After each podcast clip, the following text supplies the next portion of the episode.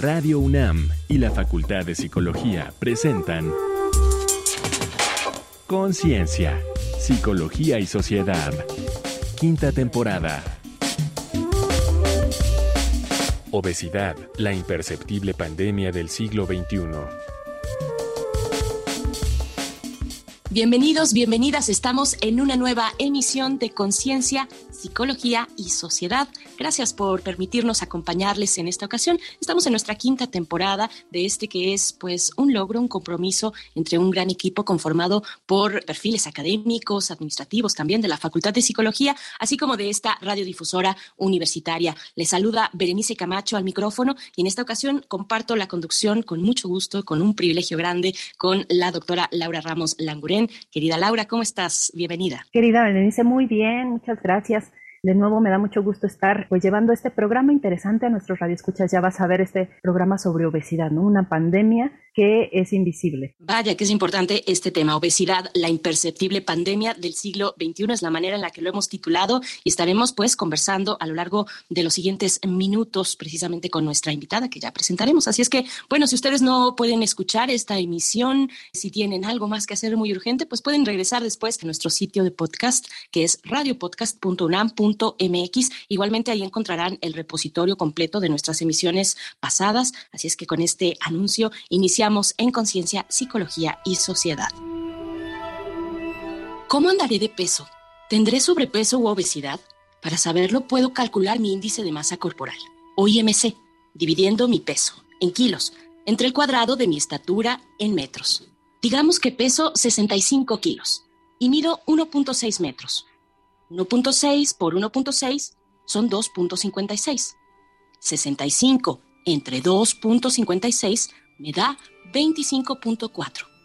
Ese es mi IMC y como resultado creo que me vendría bien cuidar más mi alimentación y bajar unos kilitos. Para la Organización Mundial de la Salud, si el IMC de una persona adulta es igual o superior a 25, se tiene sobrepeso y si es igual o superior a 30, se tiene obesidad. Un índice de masa corporal entre 18.5 y 24.9 es considerado normal. La OMS define al sobrepeso y la obesidad como la acumulación excesiva de grasa corporal que puede ser perjudicial para la salud y que tiene como factor decisivo un desequilibrio entre las calorías ingeridas y el gasto energético. En cuanto a salud física, la obesidad forma parte del síndrome metabólico y es factor de riesgo de enfermedades crónicas no transmisibles, como las cardiovasculares, diabetes mellitus tipo 2, osteoartritis, algunas formas de cáncer, y eleva el riesgo de complicaciones por COVID-19. También es factor de riesgo para condiciones mentales como la ansiedad, la depresión, los trastornos de personalidad y de la conducta alimentaria, el estrés, el deterioro de la autoestima y al ser motivo de estigmatización y discriminación puede derivar en aislamiento social. Más allá de las decisiones y responsabilidades individuales, en las últimas décadas, a nivel mundial, la obesidad y el sobrepeso, que se han incrementado en forma acelerada, se han convertido en un problema social de grandes proporciones, que genera graves problemas en las poblaciones y suma cargas a los limitados sistemas de salud. ¿Qué ha propiciado este cambio?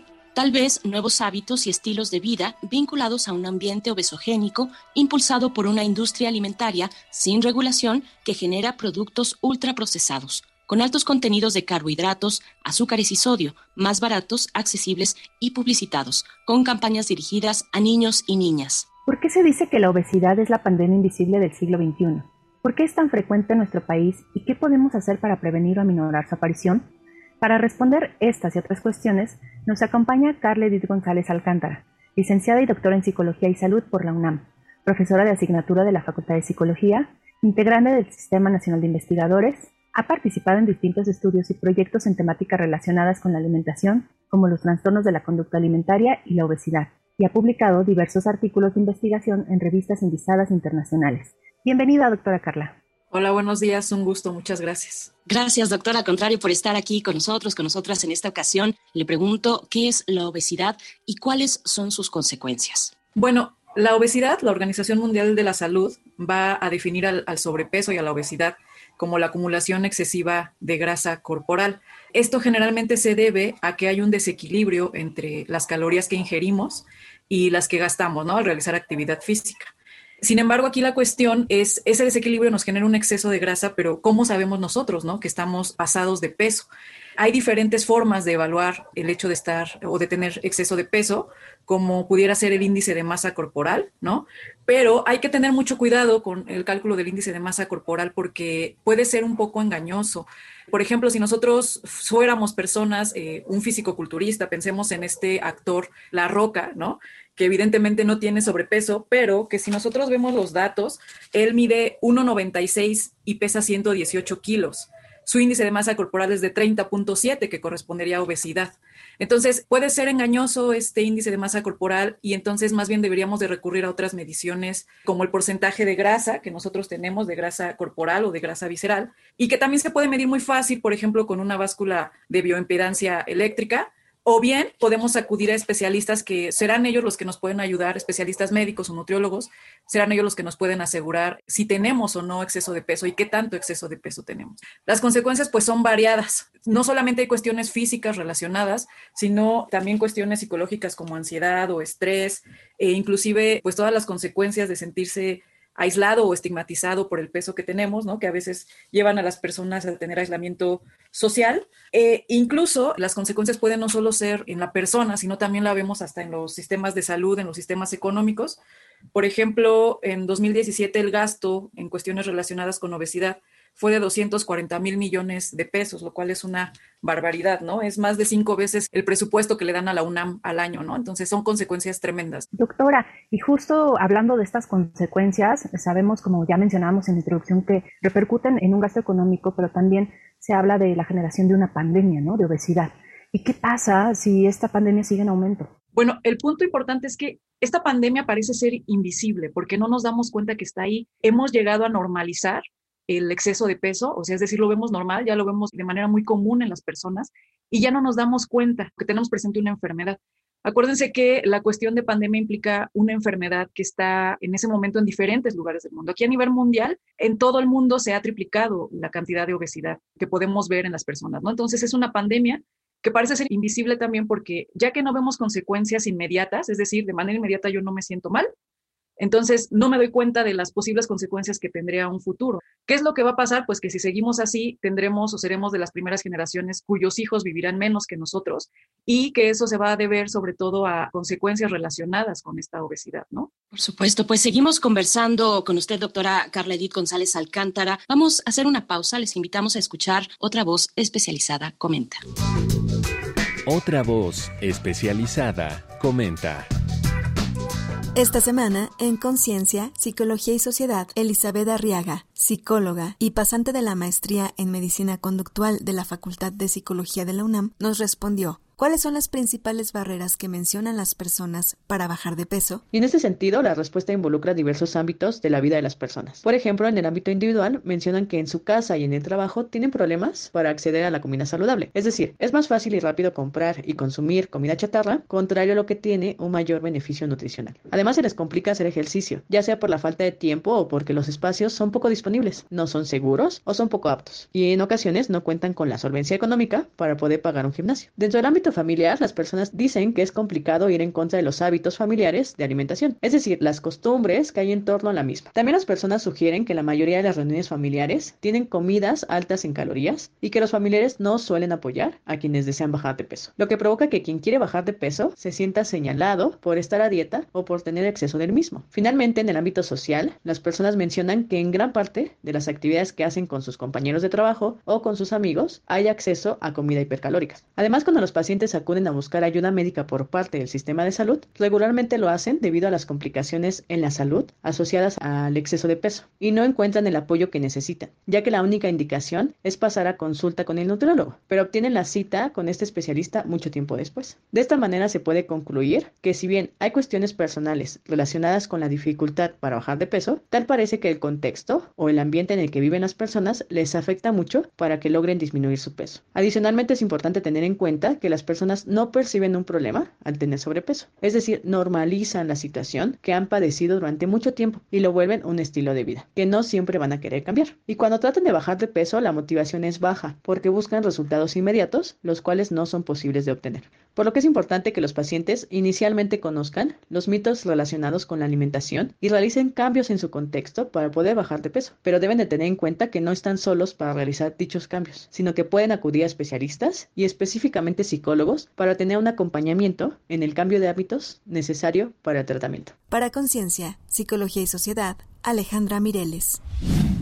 Estamos en compañía de la doctora Carla Edith González Alcántara y seguimos en esta charla, doctora. Le pregunto, ¿para qué necesitamos a un psicólogo o una psicóloga en el tratamiento de disminución de peso? Bueno, originalmente los psicólogos trabajan dentro del proceso terapéutico ayudando a disminuir las cuestiones relacionadas con la obesidad. Como bien platicamos o se comentó antes, la obesidad está muy relacionada con ansiedad, con estrés, con depresión, con trastornos de la conducta alimentaria. Entonces, por un lado, los psicólogos clínicos nos van a ayudar a disminuir todas estas situaciones y eso puede ayudar o tener un cierto impacto en que nos ayude también a disminuir de peso, ¿no? Pero no solamente eso, sino que ya actualmente los programas que realizan los terapeutas clínicos están muy relacionados con ayudarnos a la modificación de hábitos, que va a ser lo más importante, ¿no? Modificar cómo estoy comiendo, cuáles son los mitos que tengo acerca de la alimentación y cuáles son los hábitos que tengo respecto a la realización de actividad física. Entonces, un psicólogo clínico nos va a ayudar en eso, pero además de los psicólogos clínicos, que serían los terapeutas, también tenemos que los psicólogos nos dedicamos a hacer investigación sobre este tema, ¿no? Esto va a ser bien importante porque nos va a permitir entender qué otras cosas están relacionadas con la obesidad y por lo tanto, ¿qué más podemos ayudarle a los pacientes a hacer para que eso pues coadyuve en, la disminución del peso? en resumen, sería que pues, nos va a ayudar a modificar hábitos desde la terapia, pero también nos va a ayudar si nosotros participamos en las investigaciones para conocer más el fenómeno ¿no? y, y poder realizar estrategias de prevención y de intervención adecuadas. Y justamente, doctora, pues nos menciona sobre estos tratamientos y que son muy efectivos. Y pensando en esto, ¿por qué no se logra disminuir la incidencia de la obesidad? Bueno, hay una cuestión importante, aunque ya hay muchos tratamientos, como bien mencionamos, si nosotros vamos tal vez a especialistas en salud, nutriólogos, médicos, lo que nos van a decir es hay que modificar la alimentación y hay que modificar la actividad física, ¿no? Aumentar la actividad física. Aún así, pareciera ser que esto no está ayudando del todo. Nosotros vemos cómo la prevalencia de obesidad sigue aumentando en el mundo. Entonces, eso significa que hay otras cosas que pudieran estar afectando y es ahí donde entra esta parte de lo que platicábamos. Lo psicológico, puede haber cosas que además pueden estar afectando. Hay cuestiones incluso como del comer emocional. A veces comemos por las emociones que sentimos y esto pudiera estar afectando y necesitamos que un psicólogo nos ayude pues a modificar también esa cuestión.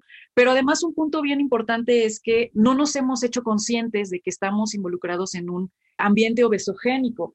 Y los ambientes obesogénicos son aquellos donde hay un alto consumo de alimentos nocivos para la salud y que estos alimentos tienen una estrategia de publicidad tremenda. Se gasta muchísimo dinero para publicitarlos y son alimentos que son altos en carbohidratos, en azúcares y en sodio, que en realidad es lo que justamente nos hace consumir energía de más o consumir calorías de más. Entonces, pareciera ser que no solo es una cuestión del individuo, de que el individuo modifique sus hábitos de manera individual, sino que hay que hacer modificaciones en el contexto en el que estamos viviendo, ¿no? Hay que modificar ese ambiente obesogénico, más que nada. Por eso es que los tratamientos no están siendo del todo efectivos, porque no hay una modificación de ese ambiente. Invitamos a hacer en este momento una pausa para escuchar algunos datos complementarios acerca de nuestro tema de hoy, obesidad, la imperceptible pandemia del siglo XXI. Vamos a escuchar a pie de página. A pie de página.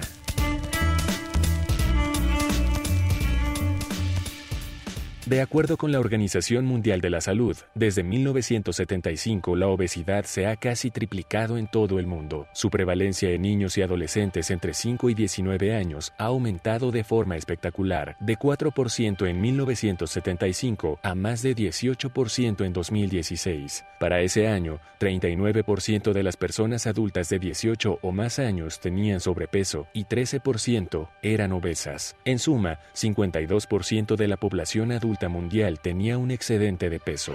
La encuesta nacional de salud y nutrición de 2018 reportó que en México la prevalencia combinada de sobrepeso y obesidad de las y los pequeños de 5 a 11 años era de 35% y que esto se incrementa con la edad. 36% de los adolescentes varones de 12 a 19 años y 41% de las mujeres de esas mismas edades presentaron sobrepeso u obesidad. En su estudio sobre mortalidad atribuible al consumo de bebidas azucaradas en México de 2020, Ariela Braverman Bronstein Y otros concluyeron que en adultos mexicanos de 20 años o más, 7% de las muertes eran atribuibles a dichas bebidas. Además, 19% de la mortalidad por diabetes, enfermedades cardiovasculares y cáncer relacionado a obesidad se les podía atribuir. De este total, 36% estaba relacionado con la diabetes.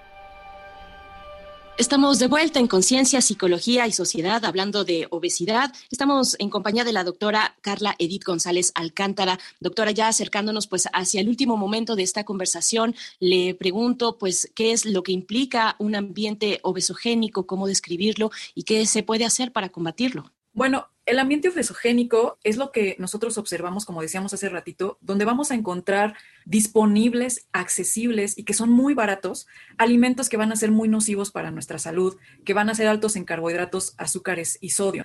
Esta cuestión está más que nada relacionada con la falta de regulación de la industria alimentaria por parte del Estado. Es decir, el gobierno no está realmente regularizando qué es lo que las empresas nos pueden vender. Entonces, las empresas son las que deciden qué tanto carbohidrato, qué tanta azúcar, qué tanto sodio puede tener los alimentos y ellos lo que hacen, pues al final de cuentas, es tratar de vender lo más que se pueda. Estos productos además suelen ser mucho más baratos que a lo mejor alimentos más saludables y además hay publicidad de ellos en todos lados. Inclusive, por ejemplo, hay mucha publicidad hacia los niños, hay animales o hay personajes llamativos para los niños en la publicidad de estos alimentos, lo cual genera que quieran consumirlo, ¿no? Pero además el exceso de sodio y el exceso de azúcar generan una reacción en el cuerpo muy parecida a la que pudiera generar la adicción. Entonces eso implica que lo que nos están vendiendo son alimentos que nos hacen daño y que hasta cierto punto se vuelven necesarios, ¿no? Ya los empezamos a sentir como necesarios. Pero además hay un punto extra, no solo es la cuestión de la industria alimentaria, sino que como sociedad hemos empezado a reforzar la compra de esos productos, porque esos productos los consideramos como productos que tienen que ver con un mayor estatus socioeconómico, que tienen que ver con facilidad de consumo, lo cual es muy importante para el estilo de vida que llevamos actualmente, donde todo es rápido y necesitamos comida que se pueda realizar lo más rápido posible. Entonces, hemos atribuido propiedades sociales a los alimentos, sobre todo estos alimentos que se denominan como ultraprocesados, porque pasan por muchísimos procesos. Ni siquiera sabemos de pronto de qué están construidos, pensémoslo así. Una salchicha, ni siquiera sabemos realmente qué es lo que hay dentro de una salchicha. Y es difícil combatirlo porque la industria los vende y los tenemos muy accesibles. Entonces, eso es realmente lo que implica el ambiente obesogénico.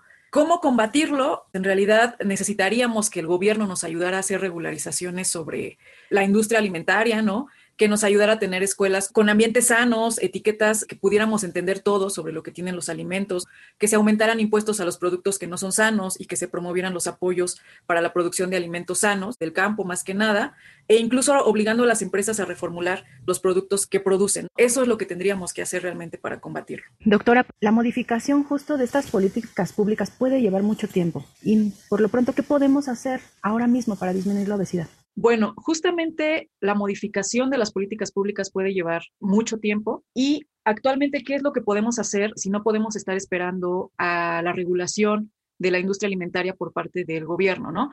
Inicialmente creo que es importante hacer conciencia de que estamos viviendo en este ambiente obesogénico, que a lo mejor no nos habíamos puesto a pensar que estamos inmersos en él y cuáles pueden ser las implicaciones que puede tener. Ese sería como el paso uno. Y posterior a esto, a darnos cuenta de que estamos viviendo ahí, pues tendríamos que empezar a escoger alimentos que tengan menos cantidades de carbohidratos, de azúcares y de sodio. ¿Cómo le hacemos para saber cuáles son los alimentos que tienen menos de estas cantidades? Pues eligiendo alimentos que nosotros vamos a ver, digamos que tal cual se cosecha o tal cual se da. Vemos una manzana, pero en la salchicha no sabemos qué hay.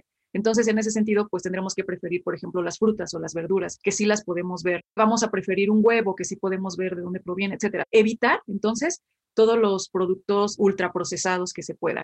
Y finalmente yo creo que hay que tener muy claro que no estamos solos en esto de la disminución de peso, sino que tenemos que acercarnos a los especialistas en salud, que bien pueden ser nutriólogos, pueden ser médicos o como ya se platicó hoy, pues psicólogos que nos pueden ayudar a modificar estos mitos o estas creencias que tenemos acerca de la alimentación y que nos pueden ayudar a poder realizar un adecuado cambio de hábitos, a tomar mejores decisiones sobre la alimentación y la actividad física que estamos realizando. Muchas gracias, doctora. Carla Edith González Alcántara, ya ahora sí estamos en el cierre y hay muchos temas que se quedan fuera. Finalmente estamos privilegiando aquí la conversación que tiene que ver con un tema de salud pública, por supuesto, así lo hemos visto durante esta pandemia, pero hay también otros temas que están ahí y que han estado ahí desde hace tiempo y actualmente con las redes sociales vemos tendencias, algunas muy exitosas, se nombran de distintas formas, body positive es una de ellas, pero que finalmente ejercen presión social para llevarnos a ciertos estándares estéticos o estilos de vida y ejercer una presión sobre la diversidad de los cuerpos.